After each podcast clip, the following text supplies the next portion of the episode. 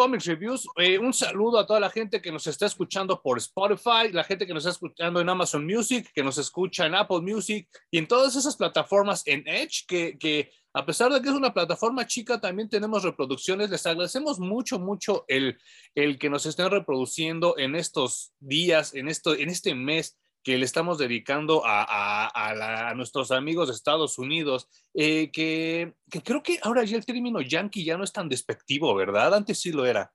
¿Cómo estás, Hum? Muy bien, creo que sí antes era despectivo, pues bueno, gringo fue despectivo, güey, y ahora ya es como mi cuate gringo, güey. Sí, creo que ellos no lo toman, ¿verdad? E, ellos no lo toman como despectivo, y lo cual me parece genial porque anulas este racismo a la inversa, ¿sabes? Porque también los mexicanos luego a veces se vuelven medio racistas contra ellos sin deberla ni temerla. Y el término gringo empezó como algo despectivo y ya es así como normal y hasta hay alguien que yo no tengo el gusto de conocerlo personalmente, que hasta puso su restaurante y dice pinche gringo. Y entonces... Ah, sí. Pues está, está bueno, ¿eh? No, y dicen que, este, que es carne de primera y todo lo de ahí, ¿no? Delicioso, cabrón. Y a mí me parece muy bien porque anular el racismo creo que es de las cosas que tenemos que hacer por todos lados. Yo espero que algún día esta gente eh, progre que se ofende que les digan niga, algún día valga madre, ¿no? Y ya tú le puedes decir niga a la persona como de cariño, como de gentilicio o algo así, y no se ofensa. Y eso me parece genial, genial, porque eh, yo sí he recibido como que dos, tres, este, miramientos racistas. Y, cabe mencionar que todos no han sido, ninguno ha sido en Estados Unidos, ¿eh? La mayoría de la gente que me despreció por, por ser mexicano era de Canadá. Y entonces en Canadá sí me despreciaron más por ser mexicano. En Estados Unidos jamás lo han hecho, jamás. Y en Canadá sí, varias veces.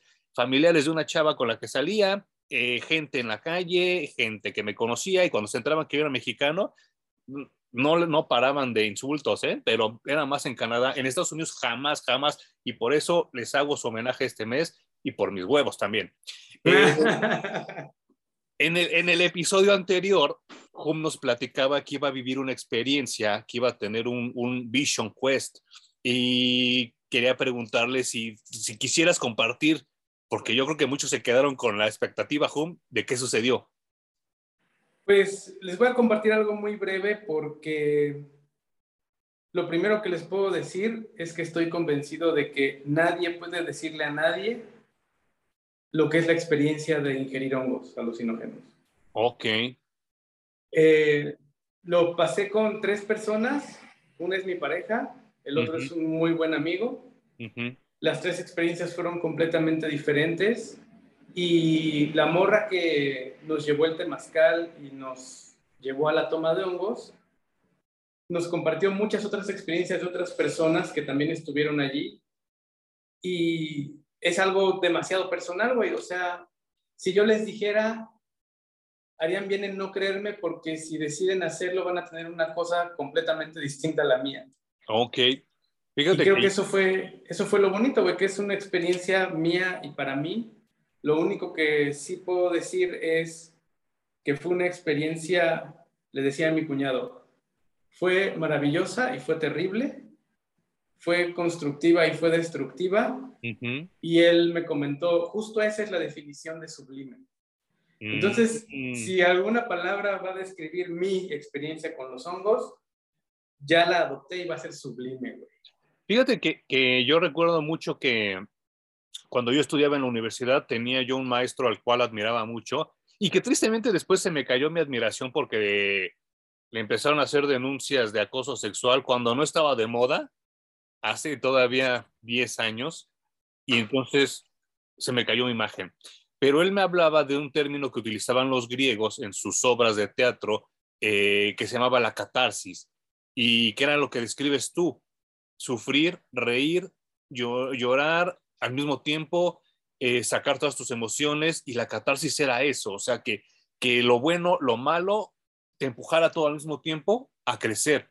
Y creo que me estás diciendo que estás viviendo una catarsis, porque me dices que tienes como e, efectos secundarios, ¿no? Sí, que también creo que después de ese viaje, eh, todos son vibraciones, energía y sintonía. Y entonces nosotros entramos, sea, tú y yo estamos en sintonía por un tema muy sencillo que son los cómics, por muchos otros también, ¿no?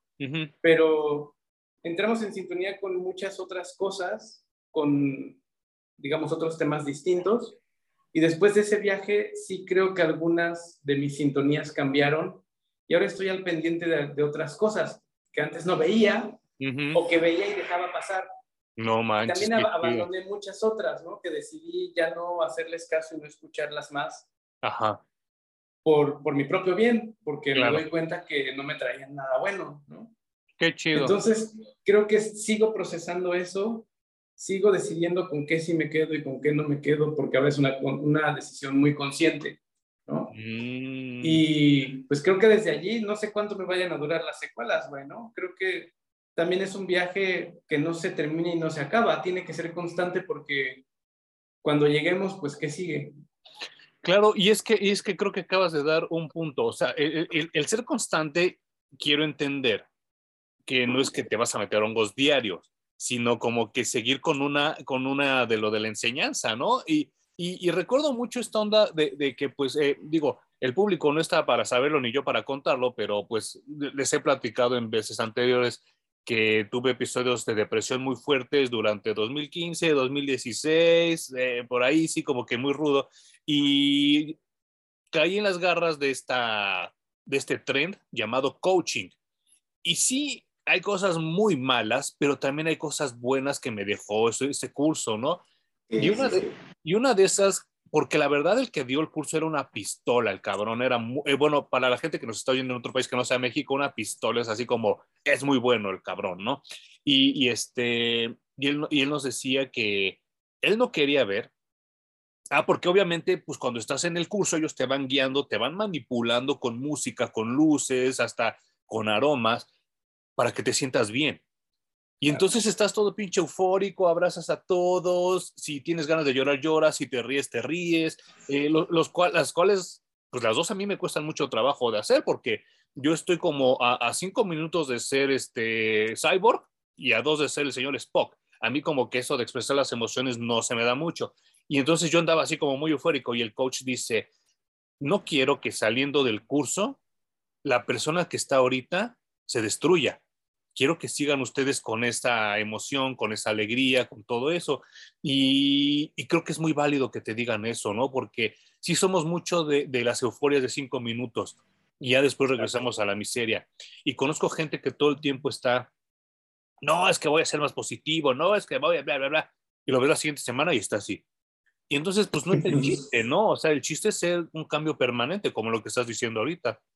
Sí, y entender que hay veces que vas a estar eufórico y feliz y otras vas a estar enojado y triste, ¿no? Y otras vas a estar eh, adormecido también, porque a veces toca estarlo. Y respecto a lo que dices de no hacer hongos diario, eh, mi opinión puede cambiar, pero yo salí de allí diciendo todo lo que buscaba lo encontré, así que muy probablemente en este viaje que elegí, llámese vida, ¿no? Ajá eh, no vuelva a hacer hongos. Fíjate. Porque tal vez no lo necesite. Qué cabrón. Está muy cabrón. Muy bien. Y, muy cabrón también está el tema de hoy. Eh, ya cuando nos quieran patrocinar a alguien, vean qué chingón soy para mezclar los temas. así que, lo, así chingón como la leche, la. este, eh, Homie y yo habíamos elegido hablar de The Voice. Eh, yo le, pedí que me esperara tantito porque no había leído el cómic y no quería ver la serie sin leer el cómic antes.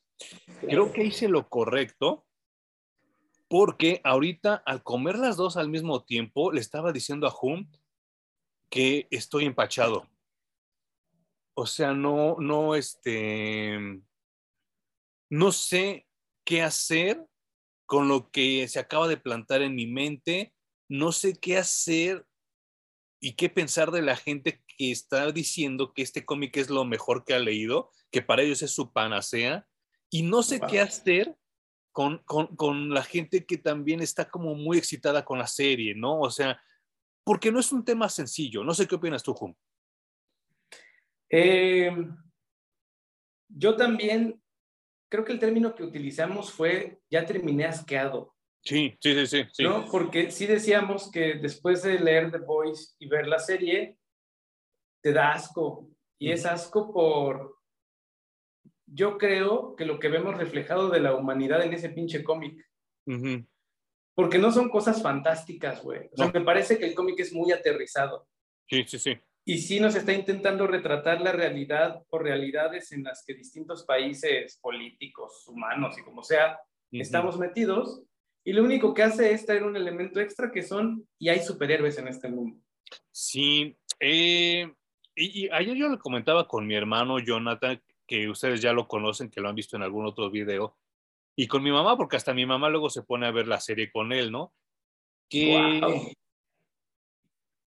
ya ahorita, ya después de haber leído el cómic y después de haberme aventado dos temporadas y cachito, porque la tercera pues apenas va, va terminando y no, no he visto todos. Eh, wow me siento como si hubiera pedido una pizza, después me hubiera llegado una hamburguesa, después me hubieran llegado unos tacos y después unas gorditas y unas flautas, que todo me gusta, pero todo al mismo tiempo mi estómago no lo va a digerir y, me voy a aventar como siete semanas de caca porque no lo he podido digerir. Y entonces está muy culero porque yo no, no, este, mm, ¿cómo, cómo decirlo? Sí es bueno, el cómic es bueno, la serie es buena, pero ya también es como mucho de lo mismo, ¿sabes? O sea, eh, una de las cosas por las que yo, ajá, y es que una de las cosas por las que yo me quejo mucho de Matrix, y la gente que, que ve mis videos de películas lo saben, es que no hay definición de los personajes, o sea, eh, Neo, Trinity, el Morpheus y hasta el agente Smith, los cuatro es el mismo personaje. O sea, no, no, no hay como una variedad de carácter, no hay como una variedad de personalidades, no hay como una variedad de, de, de, reacciones. Y entonces los personajes se vuelven totalmente planos. Y de verdad, yo ahorita se los pregunto a ustedes y le quiero preguntar ahorita a Hum, tú tanto en el cómic como en la serie, ¿encuentras una diferencia real, tactible, palpable entre Butcher y Homelander? No, pero creo que esa es la idea, güey. Sí. Creo, creo que es a propósito que todos se parezcan a todos y nadie tenga una personalidad discernible, porque a fin de cuentas, el discurso es ese. Butcher está intentando pelear con algo que es el mismo. Ah, es muy interesante eso que me estás diciendo, ¿eh? Y, yo creo que justo, el, no, yo tampoco he terminado los cómics, me quedé como en el Omnibus 3. Ah, cabrón. Justo, justo estoy en el Hero Gasm, pero del cómic. ¿Qué es lo que está pasando ahorita en la serie, no? La serie ya la terminé, ya me aventé el último episodio. Y pues sí, creo que va mucho por ahí, por ahí el discurso. Y, y sí es curioso porque yo esperaba, después de haber visto la serie, esperaba leer personajes mucho más tridimensionales. Sí, yo también. Y cuando voy al cómic tienen menos chiste todavía que los de la serie, güey, porque... cabrón creo que el único, y que tampoco puedo decir que sea un personaje tridimensional, es Huey.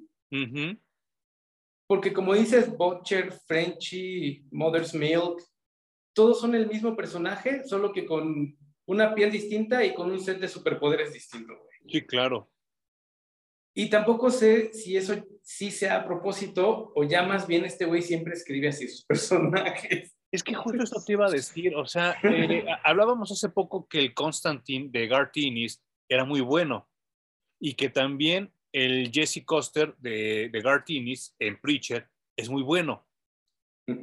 Pero esto que estamos leyendo después, eh, cuando leímos Hitman, tú y yo, en la, en la prepa, cuando ahora que estoy leyendo eh, The Boys, creo que Gartinis tiene una fijación y lleva escribiendo el mismo personaje desde hace 30 años. Eh, yo creo que es un güey que salió de la cultura punk. Ajá. Punk británico. Eh, sí, porque es británico. Entonces le tocó la colita de la cultura punk. No es que él haya estado inmerso ni haya vivido el principio de esa cultura. Y se me hace que es una mezcla justo de lo punk y los noventas. Es lo que te iba a decir, ya punk mezclado con grunge. Totalmente, güey. No supe expresarlo como tú. Punk y grunge. Y no se ha salido de allí, güey, porque Punisher es Constantine, Constantine es Butcher, Butcher es Hitman. Sí. Es todo exactamente darle vueltas al mismo concepto. Es el mismo personaje en distintos settings.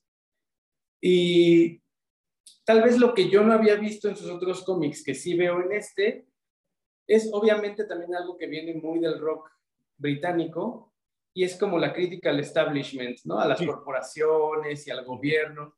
Y obviamente la expresión máxima de las corporaciones y el gobierno tiene que ser en Estados Unidos. Claro. Y, mira, eh, yo, yo también creo, y esto lo digo a título personal porque pues yo no estuve ahí en la firma de contrato, ¿no?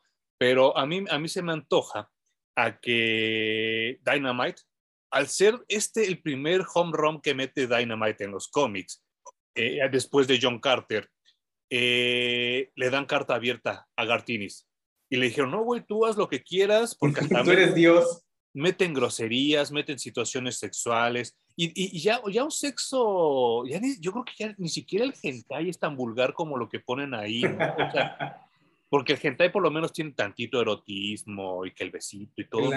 Aquí, es como muy vulgar, como muy in your face, pero no es algo chido, ¿sabes? O sea, porque eso a lo mejor si lo hubiera leído yo cuando tenía 14, 15 años, hubiera dicho, ¡ah! Pero claro. 42 y es así de, oh, está bien puber esto, ¿no? O sea, como que no, no, no me da risa, no se me hace sexy, porque también cabe mencionar que el dibujante es pésimo, ¿eh? E, e, se me hace como muy, este, hasta parece que estoy leyendo los fanzines que regalaban en el Chopo antes. A mí el dibujante sí me convence porque es parte de la experiencia de, de sentir un poco de asco. Ah, puede ser.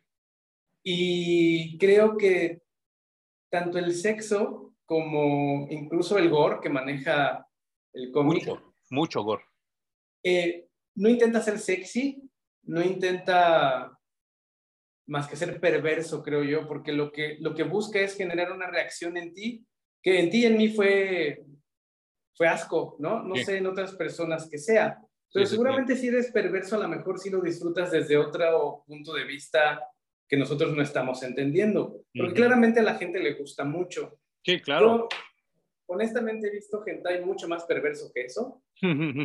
y, y obviamente yo tengo etapas en lo que me gusta eh, pues llámese porno, llámese como ustedes quieran decirle, y a veces me gustan unas cosas y a veces me gustan otras, a veces me gustan unas muy light y otras muy hardcore, ¿no? Depende del mood en el que esté. Claro. Verlo en el cómic, pues bueno, está allí, pero en mí causó muy poco y creo que me enfoqué más en eso, en la crítica eh, política y de corporaciones. Eso, fíjate que eso, eso también está bien chido porque eh, creo, creo que también, eh, y ya lo había dicho yo eh, de Garth Ennis, en, no es cierto, de, de, Jamie Delano en el primer volumen de Constantine, que a mí me cae muy mal esa banda europea, que ellos siguen, dirían en Estados Unidos, en su high horse, en su caballo alto, y entonces nos, siguen juzgando a los americanos como que ustedes son salvajes todavía, ustedes están pendejos. Y entonces todo el tiempo como que los europeos nos malmiran. Y, y, a mí me cae muy mal eso, ¿sabes? Porque creo que Gartins lo hace mucho, mucho, mucho en todas sus, lecturas, pero más en este cómic de The Boys. Y algo que me gusta mucho y que tú ya me lo habías dicho en su momento, me dijiste, sí ve la serie porque la serie de, eh, desenebra, desenreda, eh, todas estas pendejadas políticas y lo aterriza un poco más a América y vuelve a lo mismo a América continental, no América, Estados Unidos de América. Y entonces, cuando le empiezan a meter ondas de marketing a la serie, la serie se vuelve superior al cómic. Sí, a mí me gustó mucho, mucho más la serie. ya, ya hablando en, en, comparación.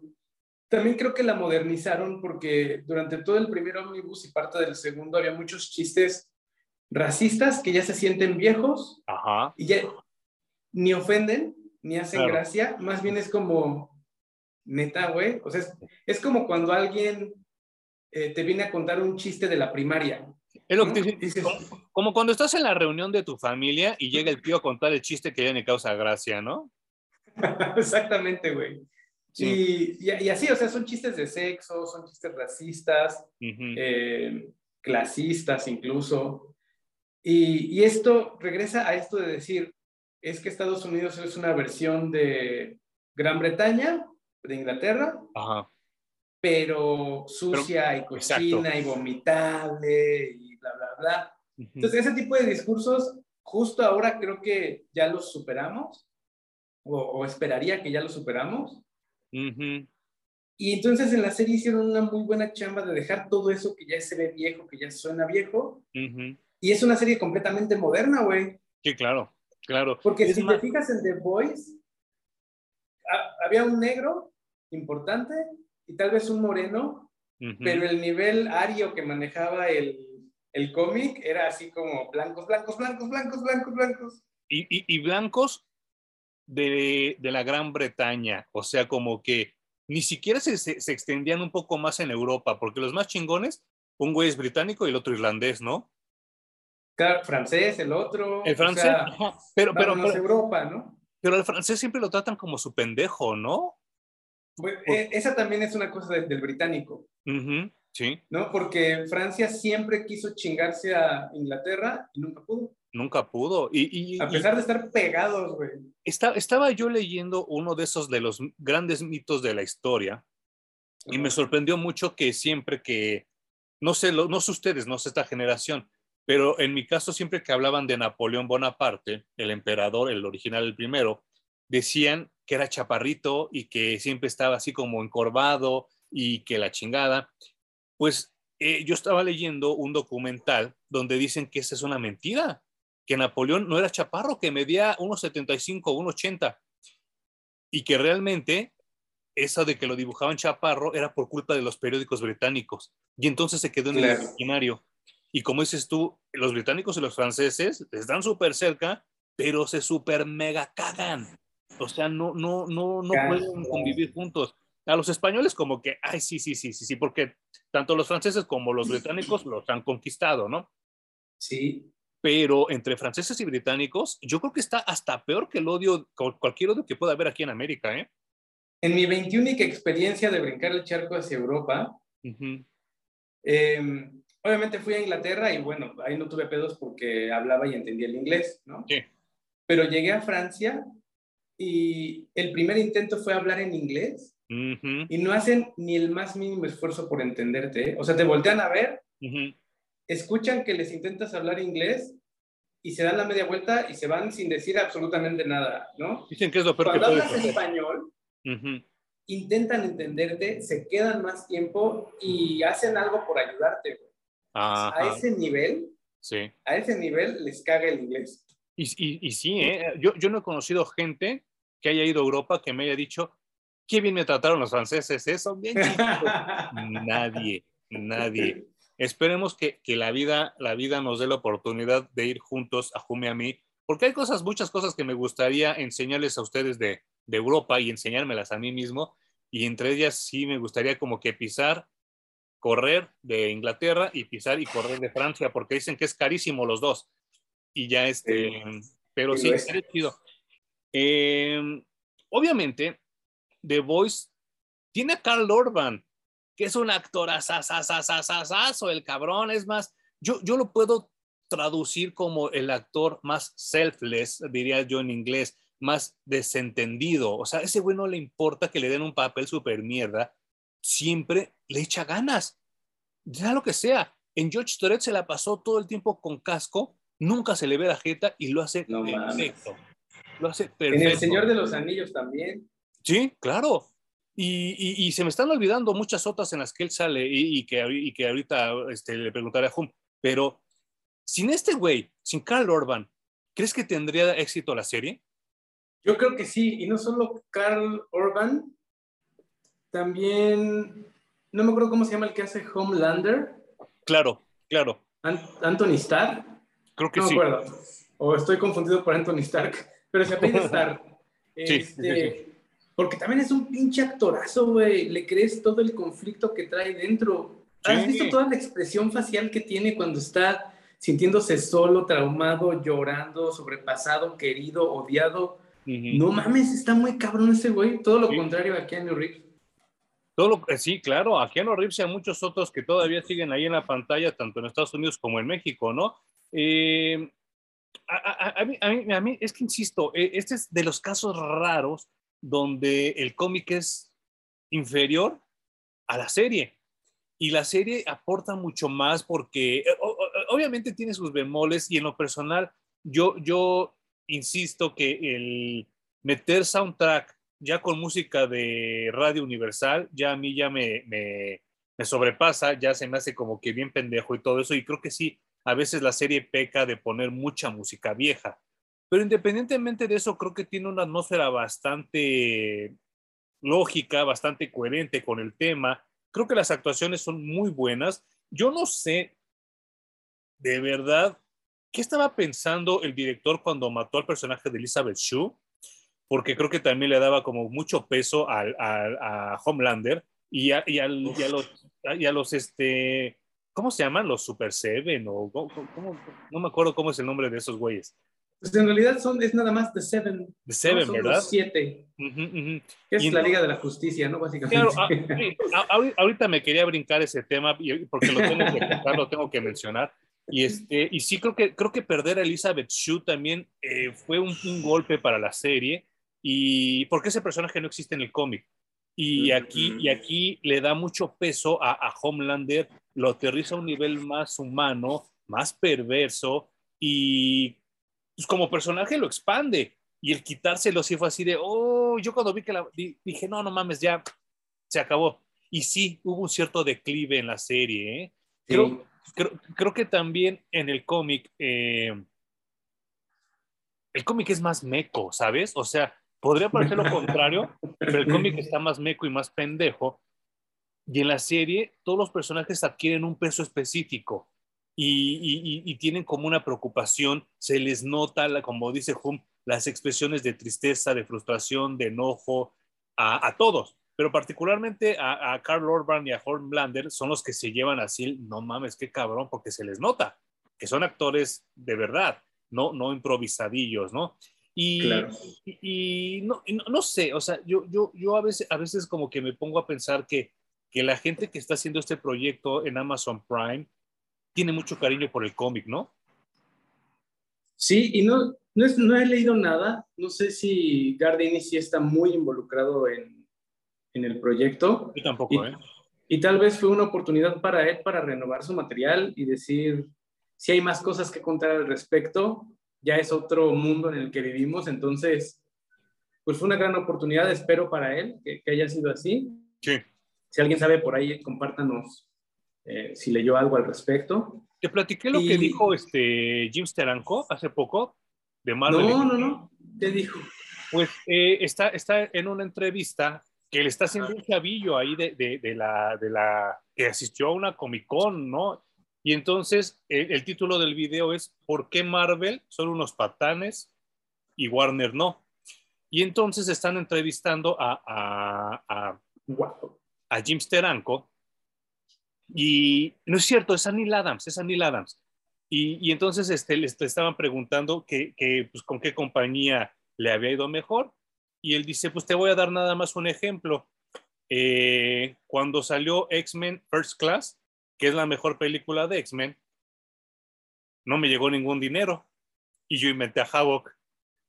Y entonces, este, llega, llega, eh, ¿cuál es el proyecto que dice?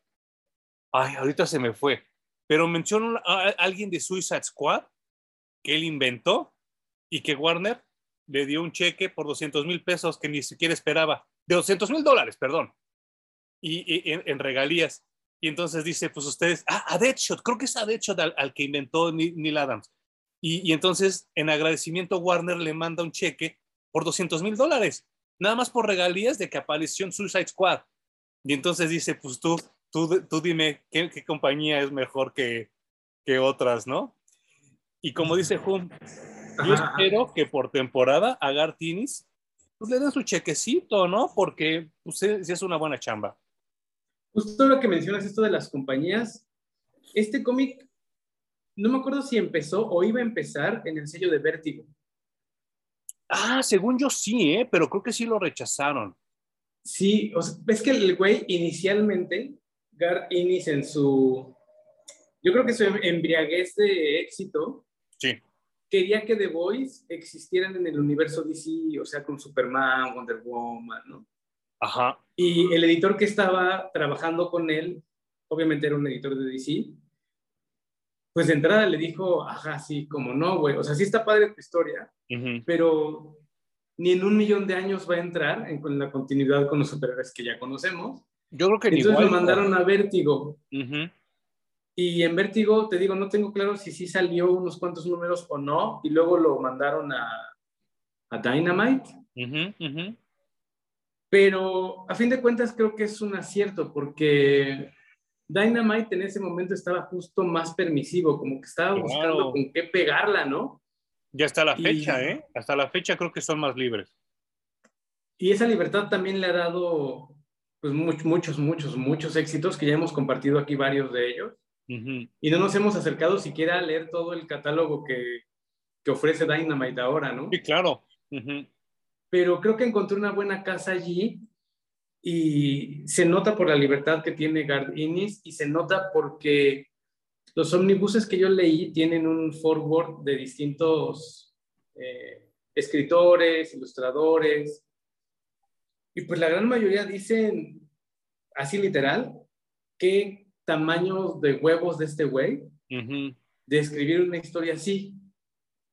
Porque además es un inglés trabajando para gringos que escribe una historia que los gringos están chupando como si fuera leche dorada. Sí, claro. Y la historia se trata de los gringos y de hablar pura mierda de ellos. Sí, no manches. Que, que, justo es a lo, a, lo, que, lo que estábamos hablando en el bloque anterior. A mí eso ya me tiene un poco cansado, ¿sabes? O sea, eh, esta onda de criticar a la Liga de la Justicia o de sacar versiones alternas de, de la Liga de la Justicia, ya me tiene un poco cansado, ¿sabes? Porque, a ver si ahorita Juan me ayuda a si se me está pasando alguna a mí ya me tocó Extreme Justice, ya me tocó Justice League International, ya me tocó este Justice League Elite, ya me tocó The Authority, ya me tocó este... Eh, ¿cómo, se llama la, donde, donde, donde venía Mr. Majestic? Ay, cabrón. Bueno, otra, este, ya me tocó The Ultimates, o sea, me, me, me he fumado como ocho versiones alternas, parodias y críticas de la Liga de la Justicia. Ya para ahorita yo estoy muy cansado, ¿sabes? O sea, es así de, ay, otra vez, ay, sí, el Superman mamón, ay, sí, el Batman que también es más malo, ay, el Aquaman que también es mamón, ay, o sea, y entonces estamos viviendo el ciclo de criticar a la Liga de la Justicia todo el tiempo, todo el tiempo, todo el tiempo, y siguen sin darnos una buena Liga de la Justicia desde hace 10 años. Y entonces, ¿de qué sirve tanta crítica si nada más es criticar a lo pendejo y no haces nada con la crítica. A mí eso es lo que a mí me da prueba. Sí, además, esa crítica es ya de hace muchísimo tiempo, incluso a la misma Liga de la Justicia. Creo que los escritores se encargaron de autocriticarse porque elevaron tanto el concepto de las grandes pistolas que le llamaban, ¿no? Los, big guns. Sí, sí, sí. Entonces era Superman, Batman, Wonder Woman, así como siempre los más poderosos. Y no conforme con eso, se construyeron un satélite que orbitaba la Tierra. Entonces, era esta crítica de, pues son superhéroes, no puedes desconectarlos de su humanidad. y incluso Batman eh, se quejó de eso, Green Arrow, no se diga. Sí, claro. Era así como, están en su palacio, malditos fascistas, dictadores, hijos de la chingada. Y pues a lo mejor fue valioso en su tiempo, que, que, lo convirtieran en equipos completamente ajenos al universo DC. Pero como dices, es algo que ya se, se ve gastado, yo ya no lo disfruto. Eh, me pasa como con el género zombie, que cada que sale algo, dudo mucho que tengan algo nuevo que decir. Y lo tienes que agarrar con pincitas. Ajá. Lo tienes que agarrar con pincitas porque no sabes si te va a gustar o te va a explotar en la jeta, ¿no? Y, y, y, qué gacho porque, pues la Liga de la Justicia, si no hubiera Liga de la Justicia no habría Avengers, no habría Fantastic Four, no habría nada de eso, ¿no? Este, creo que a, lo único al que le deben pleitesía es a la JSA. De ahí en fuera, todo lo demás es copia de la Liga de la Justicia. Y, a mí me parece muy lamentable. Perdona a la gente que nos está oyendo en el podcast, pero voy a señalar acá donde tengo a Papashango. Tengo un ómnibus de la Liga de la Justicia Internacional que e, era escrita por, por eh, J.M. Y e, e, era una parodia de la Liga de la Justicia que tuvo continuidad, pero fue tan buena que se, a cada rato les piden que regresen y esos güeyes dicen, no, ya no quiero, ya, ya no, porque ya dimos todo, llevamos 30 años dándoles parodias de la Liga de la Justicia, ya por favor ya no nos inviten. Y la última que estuvieron de acuerdo a hacer era una maravillosa que se llamaba formerly known as the Justice League, haciendo como burla a lo que le pasó a Prince, que después él se autodenominaba el artista antes conocido como Prince.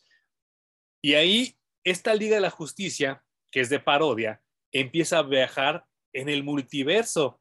Y yo me acuerdo mucho que cuando Jun me la prestó, me dio mucha risa. Bueno, me causó como, como, como, como risa, me causó como, como cagada, así de, ah, más que cagado, que caen en un multiverso donde todos son teiboleros. A eso estamos llegando, ¿no? Pues es que, como dices, el humor es tan adolescente Ajá. Que justo a ese punto llega, güey. Sí. A, cosas que, otra vez voy a decirlo, ya, ya vimos una y otra y otra y otra vez, ya no queremos más de eso. Entonces, regreso a que la serie hizo un gran trabajo y por eso es que me gusta mucho más. Deje ese humor pedorro y adolescente por darte temas mucho más adultos. Sí, no manches. Eh, eso que tú comentaste del personaje de Elizabeth Shue con el de Homelander, es uno de los temas más fuertes que yo he visto en televisión, güey. Muy cabrón. Que no tiene absolutamente nada que ver con, con el sexo, ¿no? Con, con el sexo que hemos visto en, las, en la última temporada, por ejemplo. Claro. Y, y que es un tema muy serio, güey, y que si conoces gente que tiene ese tipo de mommy issues o daddy issues, a lo mejor no tan fuertes como los vimos en la serie. Sí, porque todo está exacerbado. Sí, pero sí los hay, güey. Sí, claro. Sí los hay y hay, hay gente muy perversa allá afuera que doy muchas gracias por no haberme la topado todavía en el camino. Espero que no, no, me toque alguna así de perversa. No, sí ya te tocó, pero es que no lo podemos quemar aquí en... no lo podemos ventilar. Pero mira... Pero no es, no, no al nivel de Homelander, güey. O sea. No, no, no, no. Pero mira. Homelander te destruye con un abrir y cerrar de ojos, ¿no? Con esa exacerbación, yo espero que no. O, gente perversa que, que, te asesina solo por disfrutar, ¿no? Claro. acaba con tu existencia. O sea, afortunadamente la gente perversa con la que me he topado siempre deja suficiente de mi esencia como para que yo pueda volver a salir. Claro. Y eso, eso lo agradezco, güey. Sí, y, sabes qué, o sea, yo, yo no sé hacia dónde irme ahí porque em, creo que, que, el mismo cómic se pone su límite, ¿sabes? O sea, como que ya no hay nada propositivo y todo se vuelve parodiar, parodiar, parodiar a la Liga de la Justicia. Y llega un momento donde ya no va a ningún lado, porque se pierde el propósito principal, que era el salvar, vengar a la, novia de ese morro que se quedó nada más con las manos de la novia, ¿no? Que es lo primero que pasa tanto en el cómic como, como en, la, en la serie. Y creo que ahorita tanto la serie como en lo que me quedé del cómic perdió su propósito. Y entonces eh, se vuelve lo mismo, se vuelve videorrisa, se vuelve el sensacional de traileros. Y entonces... Yo allí no sé, porque también creo que la historia va a evolucionar a que te pierdes en el propósito. O sea, obviamente Huey, su principal propósito de entrar con The Voice es, no es posible que estos güeyes sean libres de hacer esto. Claro. Pero luego te metes tanto en la maquinaria que dejas de reconocer tu propósito, güey. Y te empiezas a comprar otras cosas y otras visiones que yo creo que es lo que le va a pasar al final al personaje de Carl Urban frente a Homelander y, decir, hacer esa pausa y decir, verga, me convertí en lo que estaba combatiendo. Eh, Huey también al final de esta temporada se queda así como, verga, esto, esto no es por lo que yo empecé, pero ya me metí hasta la cocina y ya soy otro, güey, y ya estoy buscando otras cosas. Y creo que eso es mucho más interesante en la serie. En el cómic también pasa, pero pasa muy lento y tan plano que aburre. Yo el primer ómnibus me la pasé pensando, ¿y esto de qué va, güey? Sí, no mames. ¿De qué trata todo esto? El segundo creo que toma, el segundo ómnibus creo que toma más las riendas y toma más una dirección. Ah, sí. Ajá, muy cabrón.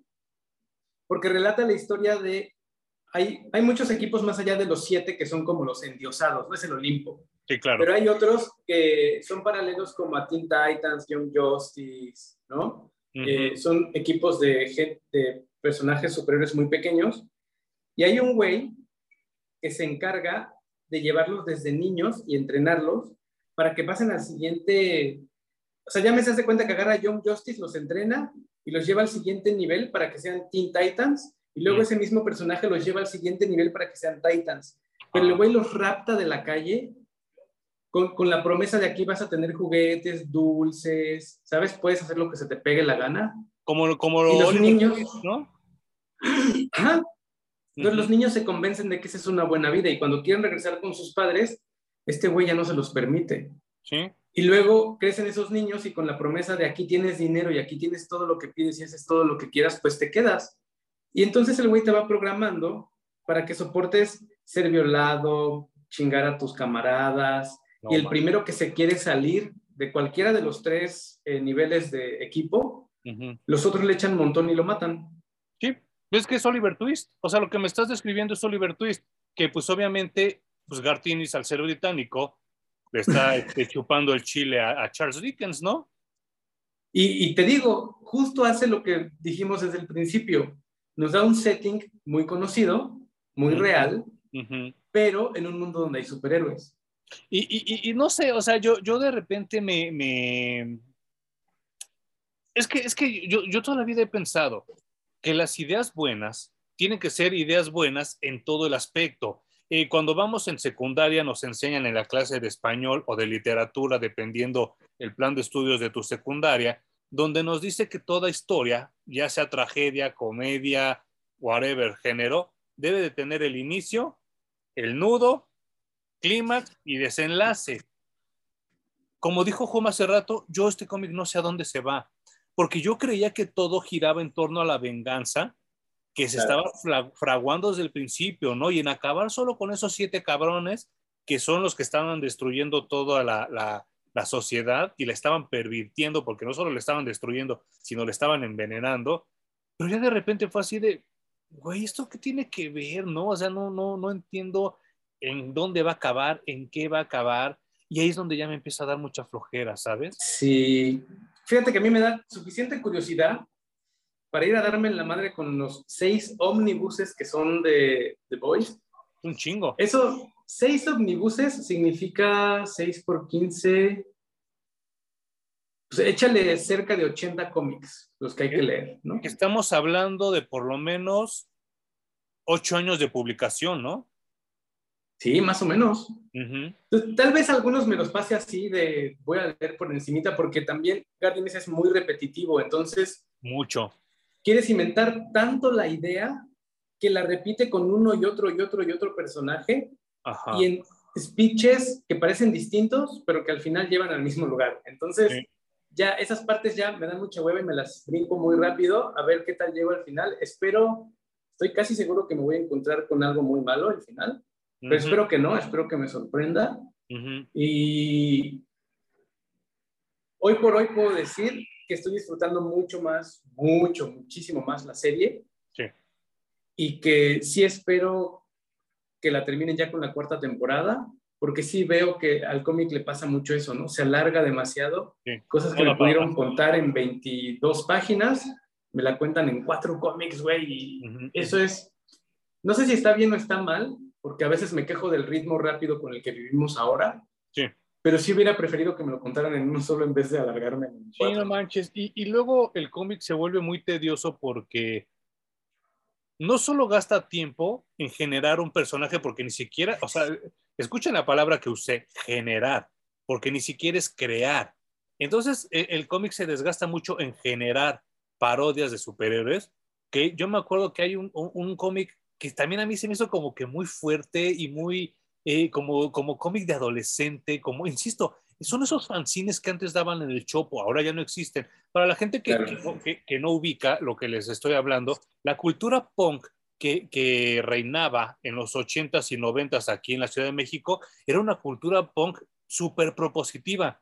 Y de repente si tú ibas al, al Tianguis del Chopo, que era el Tianguis punk por excelencia durante mucho tiempo aquí en la Ciudad de México, que para empezar está en una de las colonias más culeras y rasposas de aquí del DF que se llama La Guerrero. Este, había chavitos que te regalaban fanzines, eran cómics que ellos hacían, súper mal dibujados, súper mal escritos, pero los disfrutabas tanto porque era, era contracultura, era anticultura. Y entonces era así la pura grosería, la peladez, el que por todos lados, pero estaba muy chistoso porque era, era algo que era muy ajeno a lo que leíamos nosotros en los 80s y 90s. Así lo siento, pero, eh, por ejemplo, el, el cómic, el, el, episodio donde critican a este personaje que es como Batman y que resulta, que, resulta que el, que era Robin era súper gay y entonces se metía en orgías con la que te insinúan que es como Batwoman y hay un momento donde los dos están teniendo relaciones con ella y el Robin no hace otra cosa más que verle el pene al Batman, ¿no? Y entonces dije, es que eso es como el chiste más viejo de la primaria, ¿no? O sea, solo, agarraste el chiste más pelado y más viejo de tu primaria y le pusiste el contexto para hacer una historia de esto. Y entonces ahí es donde creo que Gartinis tiene muchos bemoles. O sea, siempre quiere hacer el shock value y barato. No sé qué pensaste tú de ese, de ese episodio. Que ahora me conecto con esta película que se que hicieron, bueno, que elevó a los charolastras a nivel de estrella internacional. Ah, y tu mamá también. Esa gran película llamada Y tu mamá también, que para mí ni fue tan grande. No. Ni existió ese shock del final. No. Tal vez porque eran cosas que yo ya había visto y leído en otros lados, entonces era así como, ¿de qué me hablan, güey? ¿Cómo, ¿Cómo dicen que esto es una buena película? Claro. Son, son dos güeyes en un road trip el road trip, el road trip ni siquiera tiene pues mayor chiste porque no es que vivan cosas extraordinarias o te haga mucha gracia lo que no, aparte, aparte, de la distancia súper breve porque de, de, aquí de la Ciudad de México a Acapulco son tres horas. Road trip, o sea, eso si hubieran ido, sí, güey, a Baja California, qué sé yo, ¿no? y, y, al final eso de, hoy se dan un beso, digo, bueno, ajá, terminan cogiendo, pues, oh, sí, ok, ¿no? creo que incluso era algo que en mi mente yo ya había explorado, ¿no? Entonces no, no, no, había nada nuevo allí. Y creo que eso le pasa al cómic. Entonces se siente más viejo incluso de lo que se debería. Y si lo lee alguien que tiene ahorita 17 años, muchos chistes ni siquiera los va a ver como chistes, no lo va a entender, le va a dar mucha hueva. Y son situaciones que para él ya son enteramente cotidianas, de las que ya ni siquiera se le ocurre hacer bromas al respecto, ¿no? Llámese homosexualidad, raza, lo que tú le, le quieras poner. Ajá. Entonces, qué, qué bueno que nos dieron la serie. Yo ya no sé si me arrepiento de haber regresado a leer los cómics y nada más me hubiera quedado con la serie porque está mucho mejor. Sí, claro pero también me voy a odiar un poco, como te digo, y me voy a ir hasta el final de los cómics a ver en qué acaba. Ni pedo, a veces nos hacemos esas cosas, ¿no? Justo, te iba a decir que te acabas de describir de la mejor manera. Siempre te quedas hasta el final, aunque sea de lo peor. Ni pedo, hasta donde tope. Eh, también creo que tú y yo hemos hablado mucho que la vida es tomar una decisión y casarte con ella e ir a veces hasta donde te lleve, ¿no, güey? Hasta ya sea touchdown. Ya sea que ya te dio la madre o que hiciste touchdown. Entonces, así me voy a ir con The Voice. Y, y, es que, ¿sabes qué? Hasta siento que las referencias musicales ya saben viejas, porque ahorita ya me estoy confundiendo entre el cómic y la serie. Pero hay una, se avientan un speech súper largo y súper pendejo de las Spice Girls. Y entonces digo, en el 2022 el que cerrar ese chiste es un anacrónico. Fíjate que a modo de chiste también hay un personaje en el cómic eh, que es como una fusión de Stan Lee con Jack Kirby. Sí, es cierto, sí. Eh, en, en, específico, ese personaje me gusta. Es triste que no tiene mucho más peso en la historia que ser un narrador. Pero, pero sí me gusta que lo hayan puesto. Me gusta la amalgama que hicieron entre los dos. Porque creo que separar esos dos personajes siempre ha sido muy complicado. Y que a alguien se le haya ocurrido juntarlo y hacerlo allí, eh, creo, que, creo que tiene su valor. Algo que también quería compartir era que The Voice en el cómic no es para nada como The Voice hablando del grupo de Frenchy, de Huey, ya saben. Sí, sí, sí. Es nada como en la serie porque en el cómic es como un grupo para, ¿cómo se dice? Para estatal. Sí, claro. Que sirve para controlar a los superhéroes que no se salgan y se convierte esto como en un Kingdom Come, ¿no? a eso iba, a eso iba. Ajá. Entonces, hay quien los puede apachurar y decir, hey, acuérdese quién manda. Aquí el que manda es el gobierno. Sí. Y The Boys, contrario a lo que pasa en la serie, en el cómic ya tienen superpoderes todos. El único al que le dan superhéroes al principio y es en contra de su voluntad es a Huey. Ajá. Pero eso también a lo mejor está muy mal en el cómic porque Butcher nace en el cómic ya siendo Homelander o siendo, digamos, el espejo de Homelander. Sí, claro. Entonces ya no hay evolución de ese personaje y Butcher va a ser el mismo exactamente, el mismo, no va a evolucionar ni va a cambiar para ni madres, al menos hasta donde yo voy, que es el Omnibus 3, no cambia nada, güey. Y sabes qué, eh, antes cuando existía, y, me va a dar mucho gusto dentro de cinco años que la gente escuche esto y, se dé cuenta de cómo vivíamos antes. Eh, antes existía un botón de manita abajo el dislike, el pulgar abajo. Uno de mis videos más odiados que tenían el, récord de dislikes aquí en el canal de Parallax Reviews, bueno, perdón si me estás oyendo en el podcast, pero si, si estás ahí en, el, en el podcast, eh, bríncate a mi canal de YouTube y busca uno que se llama este, Mafalda. Es un video que se llama Mafalda, la película, donde yo hago una reseña de, de esa película que es una basura, pero porque el personaje de Mafalda es basura porque les voy a explicar lo que, lo que yo comento en el video. Eh, Mafalda es un personaje que es totalmente clasista, racista, es mala con su familia, es mala con sus amigos, es una culera hecha y derecha. Yo no sé por qué ahora la agarran como de icono de unión y de paz y de humildad cuando es todo lo contrario. Mafalda es una pesada, es una culera, es una mierda de persona. Y entonces yo en el video hago la analogía de que sí, hay otros personajes en otras encarnaciones tan culeros como Mafalda, caso concreto Eric Cartman de South Park. Pero la diferencia es que Eric Cartman en South Park pierde. O sea, sí gana algunas veces, pero hay otros donde pierde y se burlan de él y le dicen eres pendejo. Y de ahí nace, el, este, este apodo que Humberto y yo a veces nos decimos de culón, así porque muchos le dicen culón a Eric Cartman y así luego a veces yo nos, nos decimos, ¿no? Y este, porque le dicen faras en inglés y aquí en, en, español lo, lo, trajeron así como culón y suena acá como chistoso, ¿no? Y así nos decimos como y yo. Si no existiera Kyle, Stan, Borders y Kenny, que le pusieran un alto a Eric Cartman, la serie sería totalmente aburrida. Sería de esas series mecas, así como, como de esas de los niños sabios y todo ese tipo de cuestiones que nunca, nunca van a ningún lado. ¿Y a qué, voy, a qué voy con esto? A que hasta donde voy en el cómic y hasta donde voy en la serie, nadie realmente para ni a Butcher ni a Homelander. Y entonces ya se vuelve aburrido.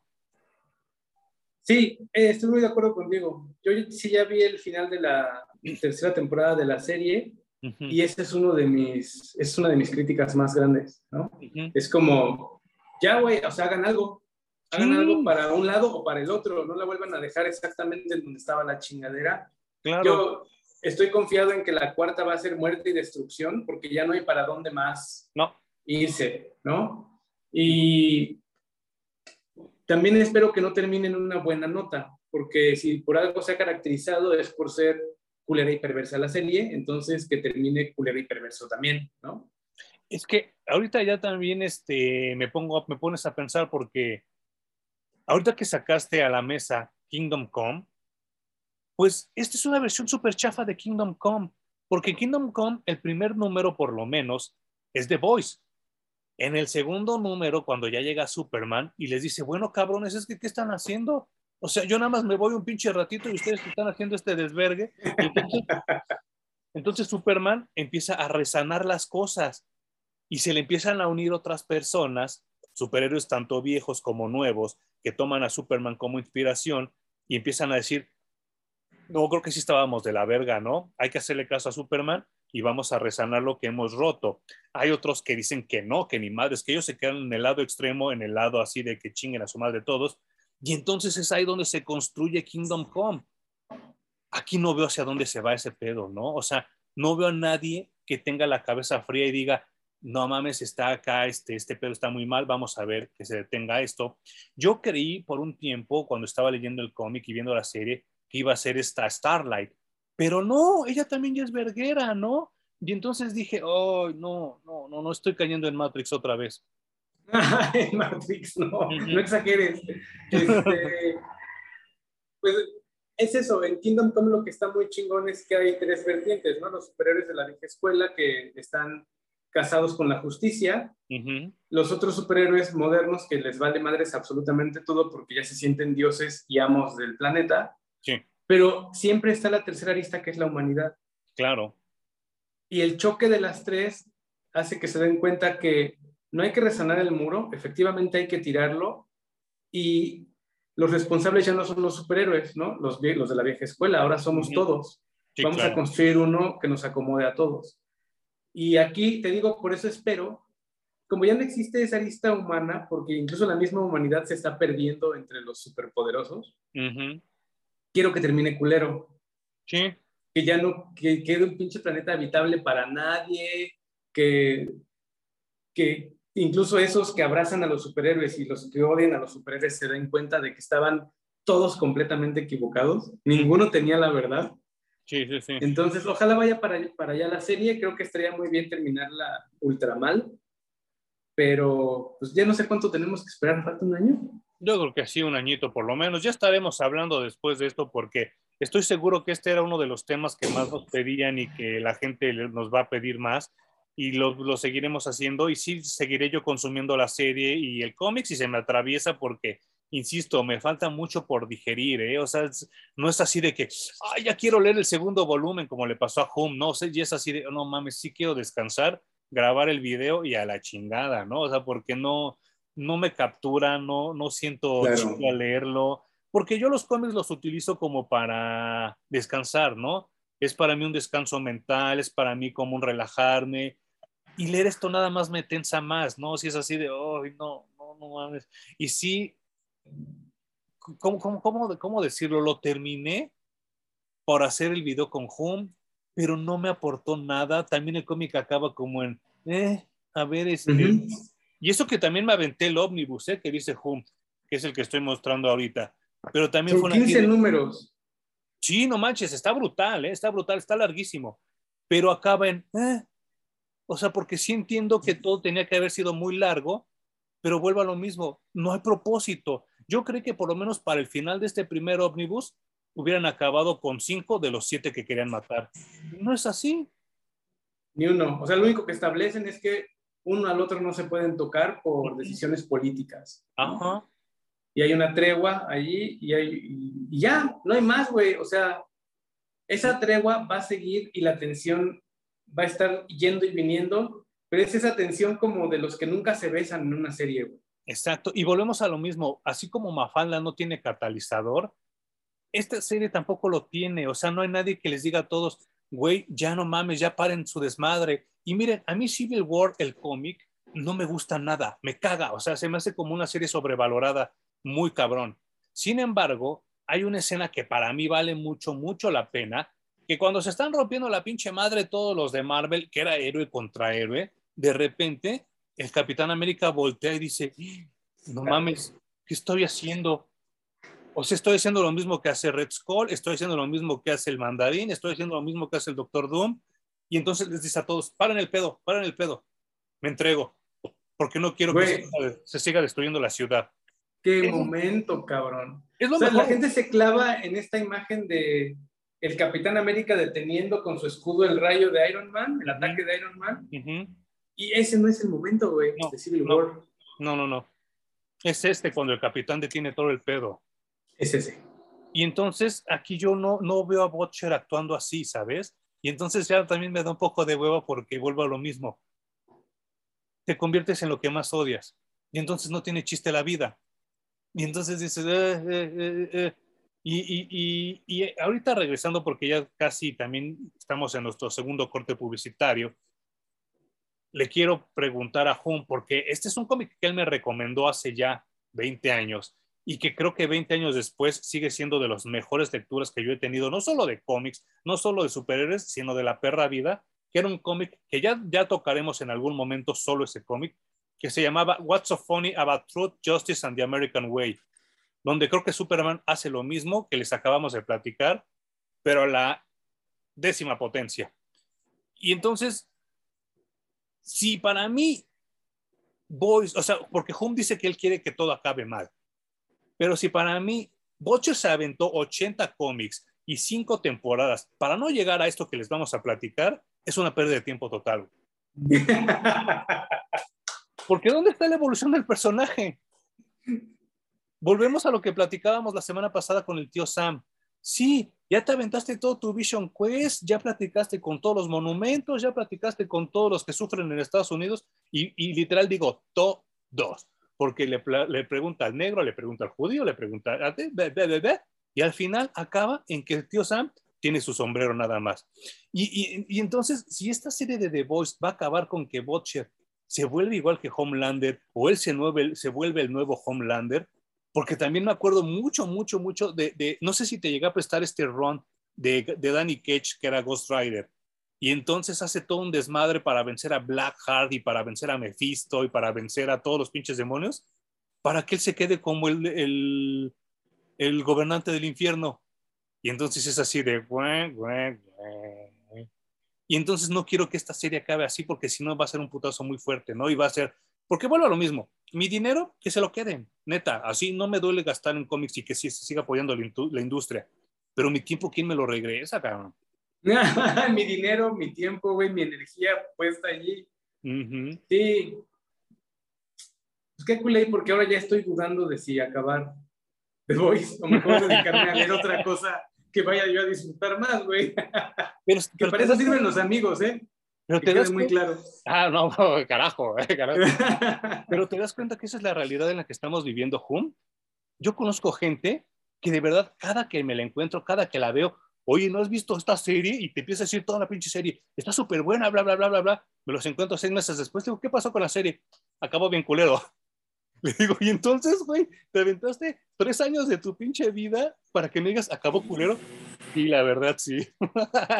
Pero bueno, durante este pasado mes de, de, de junio, eh, los productores de, de, Riverdale, incluido el escritor Roberto Aguirre Sacasa, que dicho sea de paso, fue el que también escribió Chilling Adventures of Sabrina y Afterlife with Archie, anunciaron que la siguiente temporada, que viene siendo la 7, va a ser la última temporada de Riverdale, porque quieren que acabe mientras la serie todavía es querida y donde la calidad sigue siendo la buena, que todavía sigue siendo algo chido.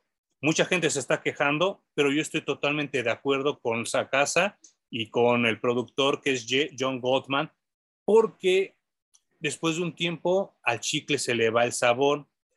¿A qué voy con esto? Yo había gente que de verdad se orinaba, babeaba, sangraba por la nariz cuando me hablaba de Game of Thrones. Y entonces me decían, no mames, es lo mejor que puedes ver en la vida, de la chingada, que bla, bla, bla, bla, bla, bla. Yo no tengo ahí, yo no, en ese entonces yo no tenía HBO eh, y, me, y me venía guanga, ¿no? Así de, ah, sí, bueno, eh, bla, bla.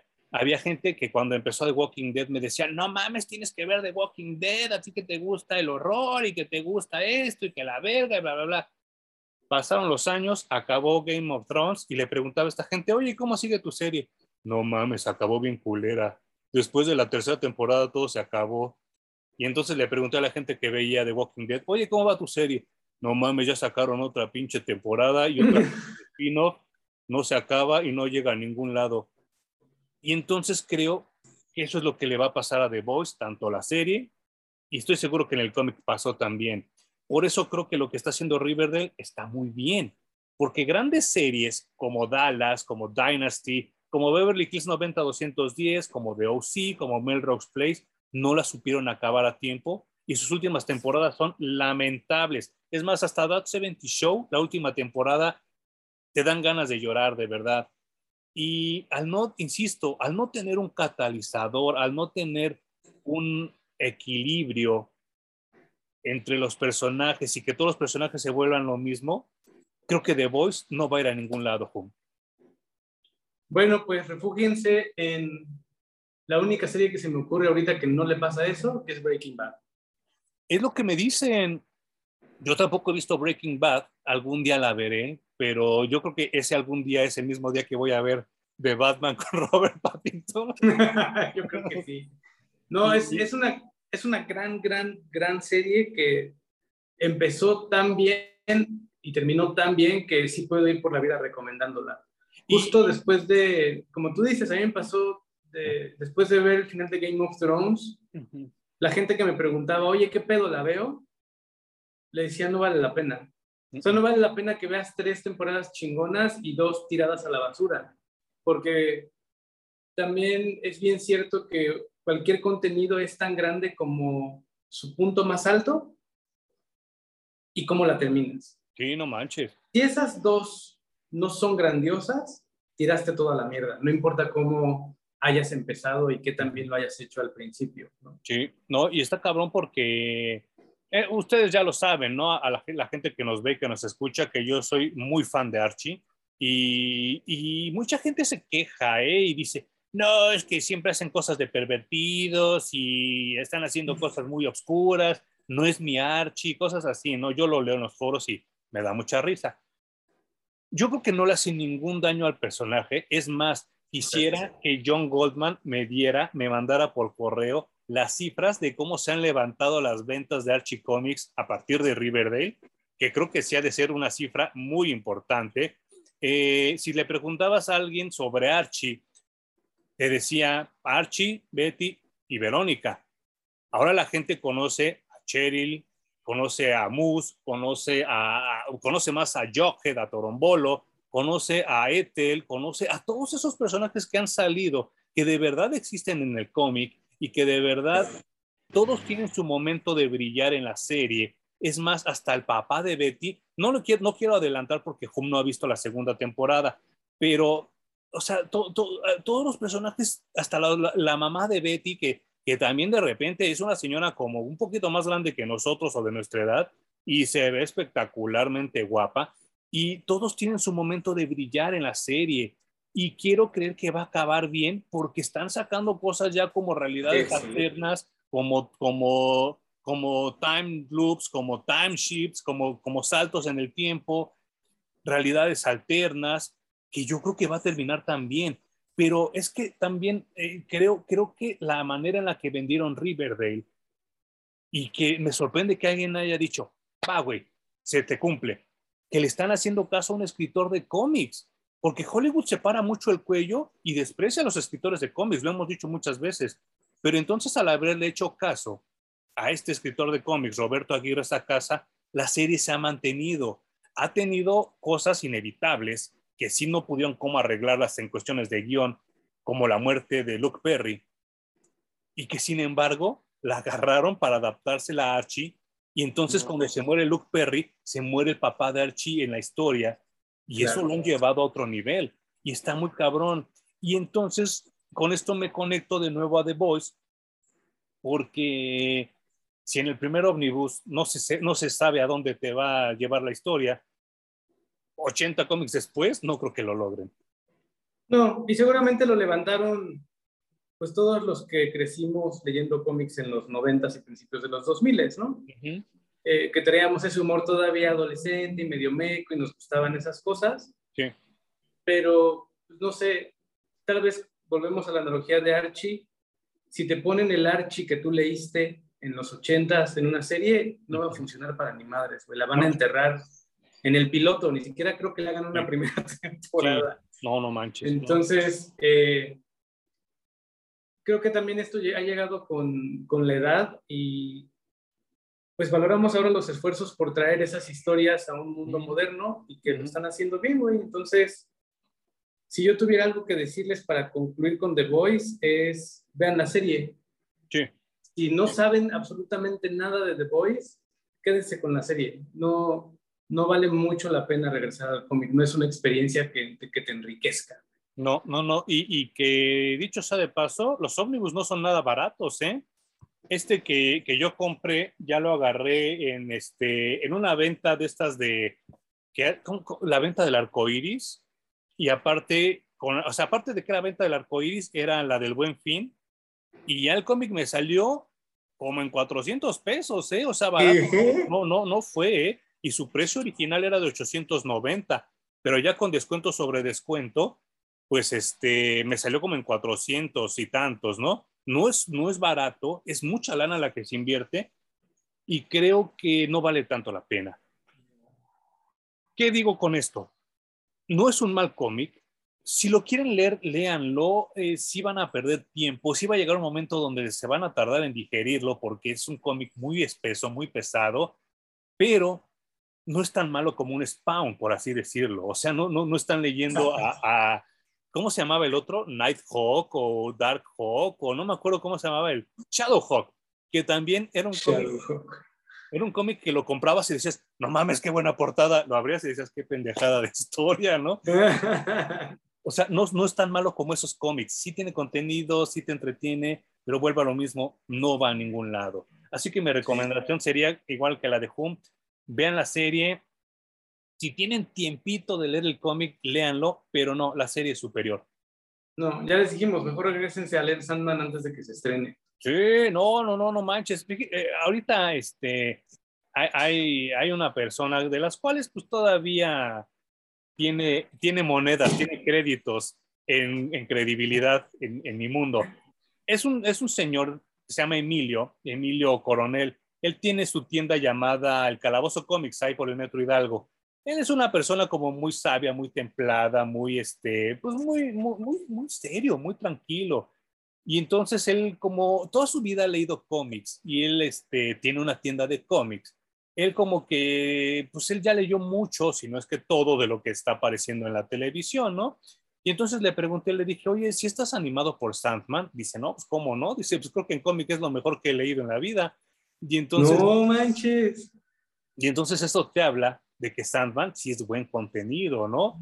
Y con esto no quiero decir que los tiempos anteriores son mejor que los de ahora y, no vayan a pensar esto porque no, no va por ahí, pero sí creo que toda historia debe de tener, como en la secundaria, inicio, nudo, clímax y desenlace. Si no tienen eso, tu historia no vale nada. Y por eso tengo tanto miedo de ir a ver Thor 4 Hum. Yo no me voy a arriesgar, ¿eh? Está, le está yendo súper mal en reseñas, ¿verdad? Yo ya decidí que voy a compartir tu odio por el Taika Huachimaquinini, no sé cómo chingado se apellida. Sí. Eh, y ese escosor me va a alcanzar para no ir a ver todo. Igual y me espero a que salga en Disney Plus, ¿no? Y aún así, ya tal vez me pase como con Batman. Sí. Sí, sí, sí. Ni pedo. Eh, lo siento por Natalie Portman. Y no manches. Y luego de leer esa nota de que al pendejo se le ocurrió preguntarle a Natalie Portman si no quería participar en una película de Star Wars que está haciendo él. No me acuerdo si fue eso o le dijo mientras estaban filmando, imagínate que estás en una película de Star Wars. No sé cuál de las dos es, pero de las dos está súper pendeja esa declaración. y ahí está a donde se está. Habla de que no te involucras con tus actores, ¿no? No sabes ni de dónde vienen ni qué han hecho y te vale. Nada. Tú lo que quieres es hacer tu chiste pendejo rápido y largarte de ahí. Sí, sí, sí, sí. Eh, ¿Tienes alguna recomendación y antirecomendación esta semana, Juan? No, creo que lo voy a dejar en que la recomendación es vean, vean The Voice y no lean The Voice. Ok. y que yo creo que esta es la antirecomendación también, ¿no? no lo lean, no lo lean. Pues bueno, eh, ayer, ayer no te lo dije porque ya era muy tarde cuando nos estábamos escribiendo, pero yo ya así antes de acabar mi día me pongo a ver así YouTube, ¿no? Para, pues para ver noticias y videillos y mamadas, ¿no? Salió un tráiler, me salió obviamente, yo creo que por mi algoritmo que yo genero, un videojuego que va a salir el, el siguiente año que se llama Robocop Rogue City. Es el puro tráiler, el puro avance. Esa es mi recomendación. Véanlo. Y si ya llegaron hasta el final de este podcast y de este video, escríbanme y díganme qué les parece, porque creo que ahí puede estar el pan para un buen juego del siguiente año, ¿eh? Agarraron ya tienen mi dinero, güey, o sea, es Robocop. No hay más. y ahí te va, para que todavía les des otro poco de pesitos. El, el, render de Robocop es como el de Mortal Kombat 11 y la voz de Robocop es la de Peter Weller. Y ya, está, está muy cabrón. No hay más. Otro tráiler que me salió como recomendación para mí y ahora yo se los extiendo a ustedes es una película que ha nadado contra lo imposible, que ha nadado contra la crítica de gente culera y de gente malvibrosa, y que ha nadado generación tras generación tras generación y ha sobrevivido por dos cosas. El apoyo de los fans leales y que es una película totalmente apoyada por sus tres actrices, que las tres son una chingonería. Me refiero a Hocus Pocus 2, que por mucho tiempo fue una película totalmente despreciada por la gente. La gente decía, no, esas mamadas que son, acá, pinches brujas, bla, bla, bla. Es de las mejores películas de Halloween que ustedes pueden ver cada año. Viene Hocus Pocus 2 y regresa Katy Najimy, regresa Beth Midler y regresa Sarah Jessica Parker, que dicho sea de paso, las tres son putrimillonarias y que no tendrían por qué regresar. Sin embargo, por el cariño que le dieron los fans a la película, regresan y el tráiler se ve que va a estar chingona la película. ¿Tú te acuerdas de la original Home? No, es de, Disney, ¿cierto? De Disney y va a estar en Disney Plus. No, yo creo que sí la vi muy, muy, muy chavito y no la he revisitado. Pero me va a pasar como me pasó con Jóvenes Brujas, que cuando ah. salió la nueva corrí a ver la anterior, que obviamente también ya la había visto, pero que revisitarla también resultó una muy buena experiencia. A mí me gustaba mucho. Y creo que desde allí evaluar la nueva también pues, no resultó ser tan buena la nueva, pero estuvo chido la experiencia de ver las dos. Y sale, sale alguna de las morras, ¿no? Originales. Sí, sale, una, pero sale muy al final y tiene un papel no muy. Como que dejan abierto de que a lo mejor los dos universos iban a chocar en algún punto. Pero yo creo que le fue tan mal que ya no pudieron hacer otra. Qué culero. No, y sabes qué, este, no, vean, vean Hocus Pocus antes de Halloween y después vean este tráiler que les estoy diciendo y de verdad se ve el cariño. Esa es mi recomendación. Mi anti-recomendación, este, no sé, es que no sé de verdad hacia dónde se está yendo eh, esta onda de, perdón, pelea de intereses entre Dave Filoni, John Favreau contra Catherine Kennedy. Y entonces acaban de dar un timeline de las nuevas series que van a sacar en Disney Plus de Star Wars. Son por lo menos 10 de aquí al 2023, que tampoco falta tanto.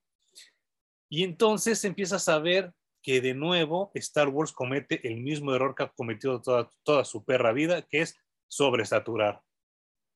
Eh, ya salieron muchas notas acerca de la gente que trabaja para los efectos especiales en Disney Marvel. Sí. Y están hasta la madre, güey, porque no, o sea, los explotan, les pagan muy poco, los tiempos son de locura, entonces ya nos hemos quejado de los efectos que cada vez están peor, tanto en las series como en las películas. Muy cabrón. Y bueno, ahí está la explicación, güey. Sí, claro. Es que imagínate, eh, eh, y ahorita está leve, ¿eh? Imagínate en el 2001, 2002, donde estaba Attack of the Clones y episodio 1 y todo eso, que era 98% de la película computadora, ha de haber estado muy culero. Ahora está más leve y supongo que los tiempos de render son más leves. Pero de todas formas, yo me imagino esos güeyes terminando, ay, güey, ya acabé Loki. Y de repente, como, como así como peritos, el de, de Luis de Alba que llegaba a su jefe y siempre la vetaba el folder con más trabajo, hacían decir, ah, sí, ya acabaste, viene Star Wars, ya acabé Star Wars, ah, viene She-Hulk, ah, no mames, ya acabé She-Hulk, ahora viene, no mames, también tus pobres cabrones, déjenlos descansar, ¿no? Sí, ya no están respetando, creo, los tiempos sanos de producción y por eso terminamos viendo series y películas que se sienten a medio terminar. Y los escritores han de estar igual de cansados, ¿eh? Sí, los de fotografía ya se nota, o sea, ya se empieza a ver la, la mala manufactura, ¿no? Hecha al vapor. Sí. pues nos deja un mal sabor de boca y obviamente ya no queremos consumir ese tipo de, contenido. Y, sí, creo que Star Wars va, va, a caer otra vez. Sabíamos que íbamos a llegar a este punto, ¿eh? No es algo así que nos caiga de sorpresa. Desde hace unos, al menos tres años, estamos diciendo que el cine de superiores ya está saturado. Y, y no, y sabes qué, me preocupó mucho ver una serie que se llamaba Jedi Survivor o Jedi Escape, no, no me acuerdo ahorita del título así. Híjole, me va a partir el, el, trasero enterarme que esa, esa, esa, serie va a ser en torno a la negra esta que dejó vivir Darth Vader. No, sean selectivos, ¿no? También, como ahora yo ya decidí que no voy a perder mi tiempo terminando de leer The Voice, eh, sean también así sabios y decidan qué van a ver y a qué le van a invertir su tiempo. ¿Sabes qué? He estado leyendo en tanto en Twitter como en reseñas como en foros que la que está de no mames es Star Trek Strange New Worlds. Que porque está también, también es algo que tú has venido recomendando desde hace mucho. Vean más Star Trek menos Star Wars. Sí, no, y es que dicen que están ordenando los errores de continuidad que se han ido perpetuando durante desde los 60 hasta ahora, ¿no? Y, y ahorita está, bueno, eh, no es spoiler porque si ustedes ya vieron la serie original, sabrán que el capitán Pike queda paralítico y queda en un estado muy, muy malo. Ha pegado tanto el personaje de Pike que se está rumorando que van a alterar la continuidad. Y entonces, para regresarlo. y para que Pike se, siga vivo y siga en sus facultades mentales. Y hasta ahorita va a tener, creo que, un encuentro con el capitán Kirk, cosa que nunca sucedió en la serie original. Y a mí me, me, me emociona mucho. Luego a ver si Hum me acepta hablar de este cómic que estoy señalando aquí, que es Star Trek en el planeta de los simios, que más entero no se puede. ¿eh? Lo más que termine julio nos lo aventamos. Va, va, va, va, va, Con un chingo de gusto y voy a volver a ver las películas también. Sí, no manches. Oye, bueno, pues nada más recordarles a, la gente que, nos escucha, que nos ve, que el siguiente episodio se lo vamos a dedicar a un personaje que pues Hum y yo le tenemos mucho, mucho cariño, que es el Capitán América, con un dibujante al cual yo le tenía mucho, mucho cariño y un escritor que yo creo que en los 2000, no sé, no sé si opinas lo mismo, Hum, fue como tomarme un vaso de agua fría en un día caluroso, como una bocanada de aire fresco, porque Jeff Loeb cambió la perspectiva de una industria que se estaba pudriendo. Completamente de acuerdo contigo, eh, es uno que yo no he leído y que creo que voy a disfrutar también. Yo tampoco lo he leído y también va a ser como muy novedoso para mí. Muchas, muchas gracias, Hum. ¿Algo más que quieras decir? No, ya estamos. Muchas gracias, Emanuel. Gracias a los que nos escuchan y a los que nos ven. Y pues aquí estaremos la siguiente semana. Y nos vemos la siguiente semana y nos oímos también en Parallax Comics Reviews.